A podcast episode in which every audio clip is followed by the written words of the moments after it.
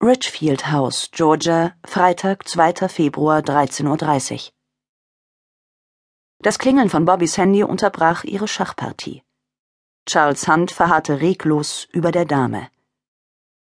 Musst du daran gehen? Bobby sah die Nummer auf dem Display und runzelte die Stirn.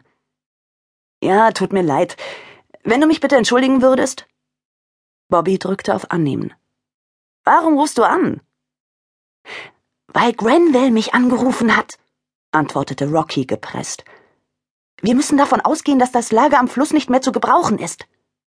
Verdammter Dreck, murmelte Bobby und wand sich innerlich, als Charles tadelnd eine Braue hochzog.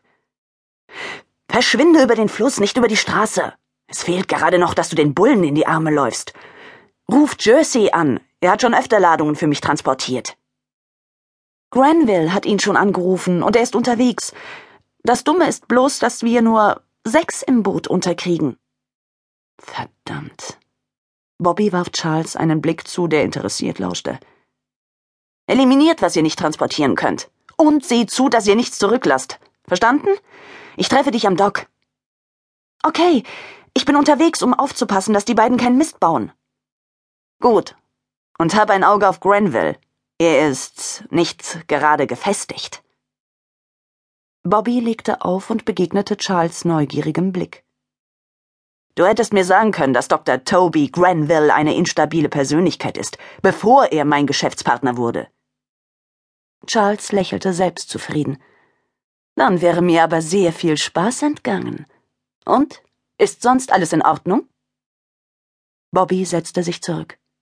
Das Unternehmen läuft bestens. Alles andere geht dich nichts an. Solange meine Investitionen Erträge abwerfen, kannst du meinetwegen Geheimnisse haben. Oh, du bekommst deine Dividende, keine Sorge. Dieses Jahr läuft recht gut. Die Gewinne liegen bei 40 Prozent und unsere neue Premium Line verkauft sich rasant. Und doch hast du eben angeordnet, Ware zu eliminieren. Oh, diese Ware wäre ohnehin so gut wie hinüber. Also, wo waren wir? Charles setzte die Dame. Bei Schachmatt, glaube ich. Bobby fluchte leise. Ah, ich hätte es wissen müssen. Du bist und bleibst ein Meister des Schachbretts. Ich bin und bleibe der Meister, korrigierte Charles. Ich bin natürlich nicht einfach vorbeigekommen, um dich beim Schach zu schlagen. Ich habe Neuigkeiten. Heute Morgen ist ein Flugzeug in Atlanta gelandet. Susanna Vartanian. Sie ist wieder in der Stadt. Sieh an. Ja, sieh an. Das letzte Mal hast du deine Chance verpasst?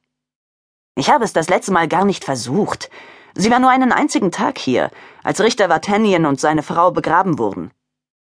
Anscheinend bekommst du jetzt eine zweite Chance.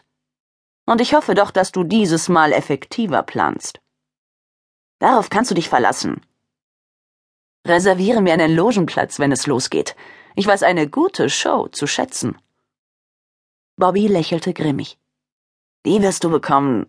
Wenn du mich jetzt bitte entschuldigen würdest, ich habe eine dringende Sache zu erledigen. Charles erhob sich. Ich muss ohnehin gehen. Man erwartet mich auf einer Beerdigung. Charles setzte seinen Hut auf und nahm seinen Gehstock. Das Elfenbeinkästchen schob er sich unter den Arm und ging. Bobby rief nach dem Diener. Tanner, komm her, ich brauche dich. Der alte Mann tauchte wie immer scheinbar aus dem Nichts auf. Wir bekommen unerwarteten Besuch.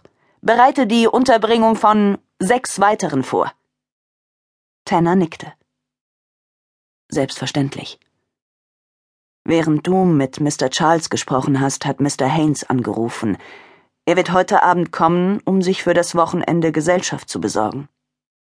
Bobby lächelte. Wunderbar. Wir haben, was er sucht.